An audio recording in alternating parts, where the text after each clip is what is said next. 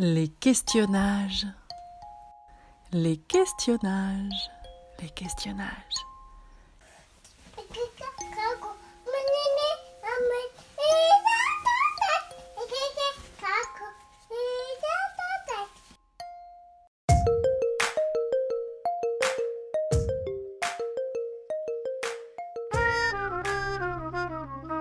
Bonjour, bonjour à toutes, bonjour à tous et bienvenue dans Pouce, le podcast dédié à l'art auprès de l'enfance et de la jeunesse. Je suis Émilie Lebel, médiatrice culturelle indépendante, spécialisée dans le jeune public et passionnée par toutes les formes d'éveil à l'art qui participent au développement de l'enfant. Médiateur, animateur, enseignant, éducateur, parent ou toute personne cultivant son âme d'enfant, je vous propose des coups de projecteur sur des initiatives d'éveil artistique qui gagnent à être connues. Ateliers, spectacles, expositions, médiations innovantes, découvrez le foisonnement d'expériences culturelles qui viennent nourrir l'enfant dans son développement et dans son lien avec le monde qui l'entoure. Des séries thématiques tous les troisièmes jeudis du mois et des épisodes hors série. Justement, durant tout ce mois de mars 2023, je vous propose quatre courts épisodes les questionnages pour célébrer l'enfance à l'occasion de deux événements. La Semaine nationale de la petite enfance et l'enfance des arts qui se tiennent toutes les deux du 18 au 25 mars. Troisième épisode hors série des questionnages. Comment revenir à l'essentiel? Un épisode qui s'intéresse à la tranche des 0-6 ans, mais qui peut se transposer au plus grand. Très bonne écoute. La nature a horreur du vide, paraît-il. Et il semblerait que nous aussi. Au XXIe siècle, dans nos sociétés hyper modernes, qui parmi nous peut se dire qu'il n'a que le minima, juste l'essentiel, le minimum nécessaire Nos maisons croulent sous les objets. Décorations, gadgets, livres, paperasses, et j'en passe. Et on reproduit la même chose dans les chambres de nos bambins, pour être sûr qu'ils ne manquent de rien, que ça réponde à tous leurs besoins de développement. Mais ont-ils vraiment besoin de tous ces jeux, de tous ces jouets? Que leur proposons-nous vraiment d'explorer? J'ai souvenir d'un Noël il y a une dizaine d'années une amie avait offert plusieurs cadeaux à sa fille, qui était alors âgée de 18 mois. Et elle s'étonnait de voir sa fille préférer jouer avec les papiers cadeaux, les cartons, les bouts de rubalise, etc., plutôt que les jouets qu'elle avait reçus pour Noël. Mais en fait, est-ce que vous imaginez tous les possibles pour un enfant? Avec du papier, on peut le froisser, le déchirer, le lancer, le rouler. Avec les cartons, on peut se cacher, cacher quelque chose. Et en fait, ce sont des jeux aux multiples potentiels. De même, certains enfants ont des salles remplies de jeux, où ils changent justement de jeu euh, toutes les cinq minutes, ils vont se lasser, ils vont en vouloir d'autres, toujours plus. Mais finalement, ils vont dehors, dans la nature, et, incroyable, ils vont pouvoir passer des heures à gratter la terre, à jouer avec des cailloux, des bâtons. Car, de nouveau, ce sont des jeux multipotentiels, qui laissent toute la place aux explorations et à l'imagination. Alors actuellement, je m'intéresse beaucoup à ces sujets, car j'ai ma casquette de maman d'un petit garçon de 18 mois et ma casquette de médiatrice culturelle qui est nourrie de ce que je peux faire et expérimenter avec mon garçon. Avec ma casquette de maman, j'observe à quel point mon petit garçon peut passer des heures avec des matières et en exploiter toutes les possibilités. Je lui avais mis du matériel à disposition, plusieurs choses, et en fait, lui, il était intéressé par exemple que par les pompons. Je prends le pompon, c'était un pompon un peu moelleux, donc je, le, je le bloque dans ma main pour sentir vraiment sa texture, je le fais rouler, J'en mets le maximum possible dans ma main et puis hop, je les lâche. Et en fait, ça a duré très longtemps ce jeu-là. Et les autres, choses que j'avais mis à disposition, finalement, ça l'intéressait moins. j'ai pu observer aussi que c'est ce qui se produit quand on laisse l'enfant le temps de faire les choses à son rythme, sans le tirer par le bras euh, en lui disant vite, vite, vite, euh, vite, c'est l'heure de rentrer, vite, c'est l'heure du bain, et euh, à toujours se presser pour tout. Finalement, qu'est-ce qu'on vit Qu'est-ce qu'on partage On va d'urgence en urgence, et donc la question c'est de se dire mais comment on ralentit? Comment on s'autorise à ne pas exactement respecter les horaires tout en ayant bien sûr un rythme, des rituels? Mais comment, ça j'ai l'impression que c'est vraiment le défi, comment on est présent à ce qui se passe quand en fait on a bah, le deuxième à aller chercher, euh, que le frigo est vide, que mince, j'ai oublié de rappeler euh, telle personne. Oh, souffler, vraiment s'accorder cinq minutes pour respirer et permettre justement la poésie d'émerger et l'enfant d'explorer. Mon fils me rappelle chaque seconde à quel point tout est nouveau pour lui. Et comment on regarde. Parce que c'est quand vraiment on prend le temps de regarder, et eh bien que de nouveau la poésie, le beau, l'absurde apparaissent.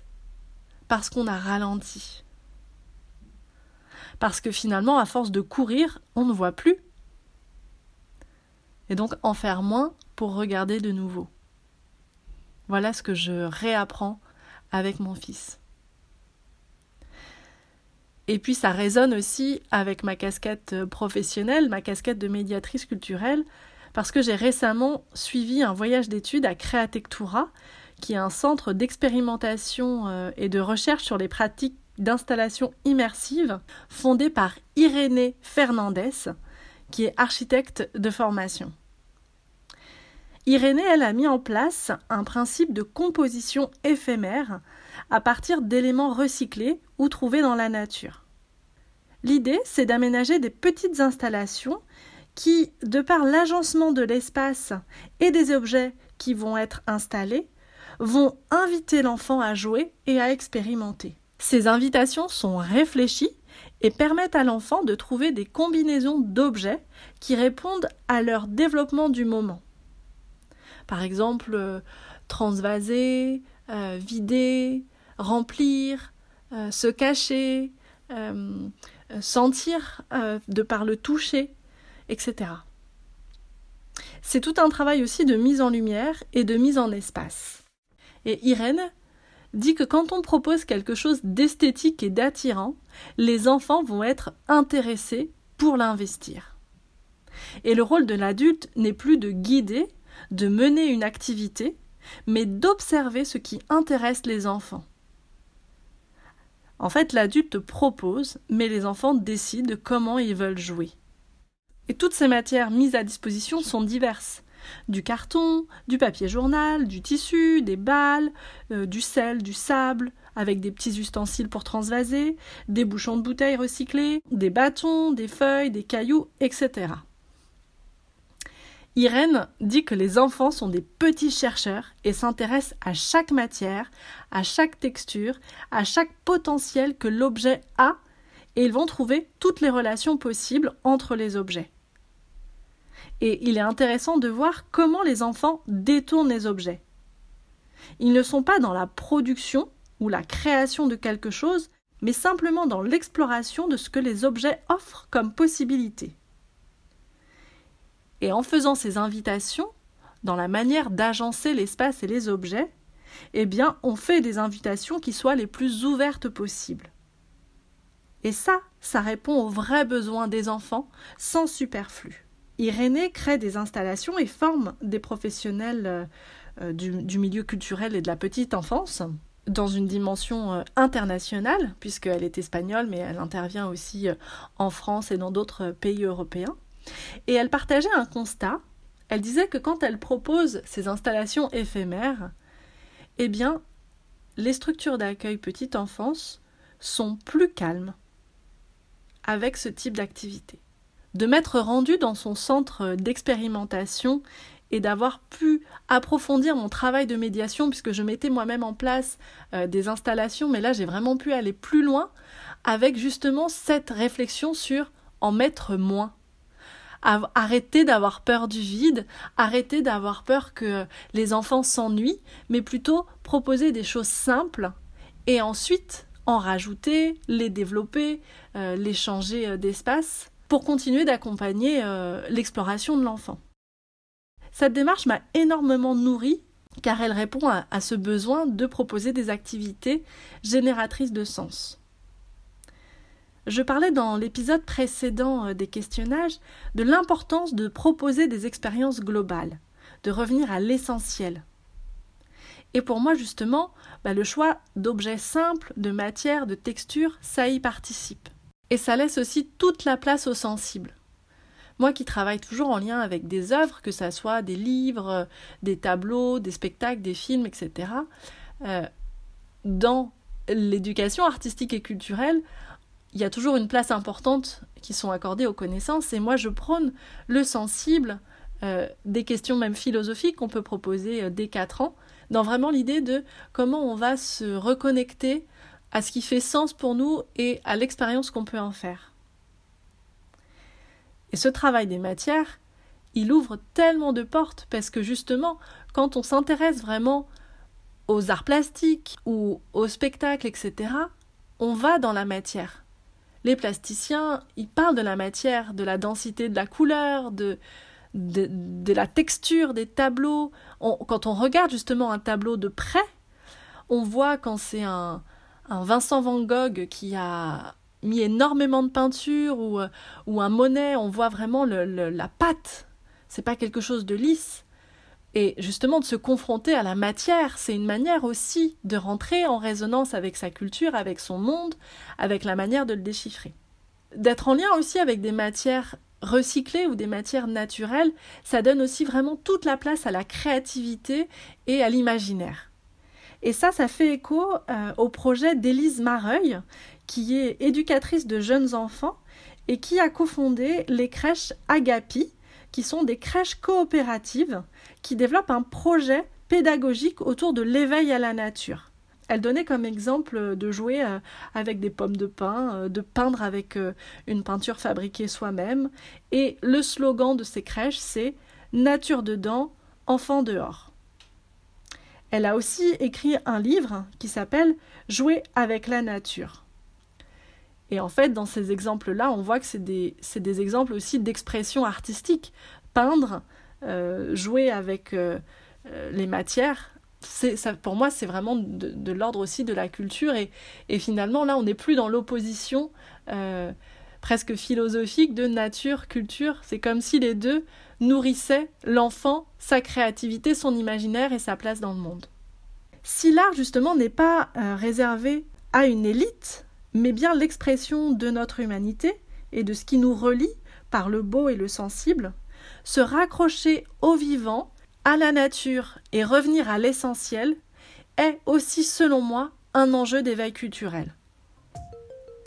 Et donc toute la question maintenant, c'est comment on propose des expériences simples mais authentiques qui répondent aux vrais besoins de l'enfant et qui lui permet de prendre soin de lui, des autres et du monde.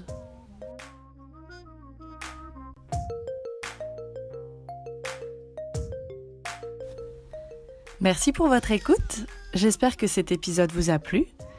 Retrouvez toutes les notes de l'épisode, les références et les illustrations sur le site des Regards en miroir www.regard au pluriel miroir.fr dans la section articles.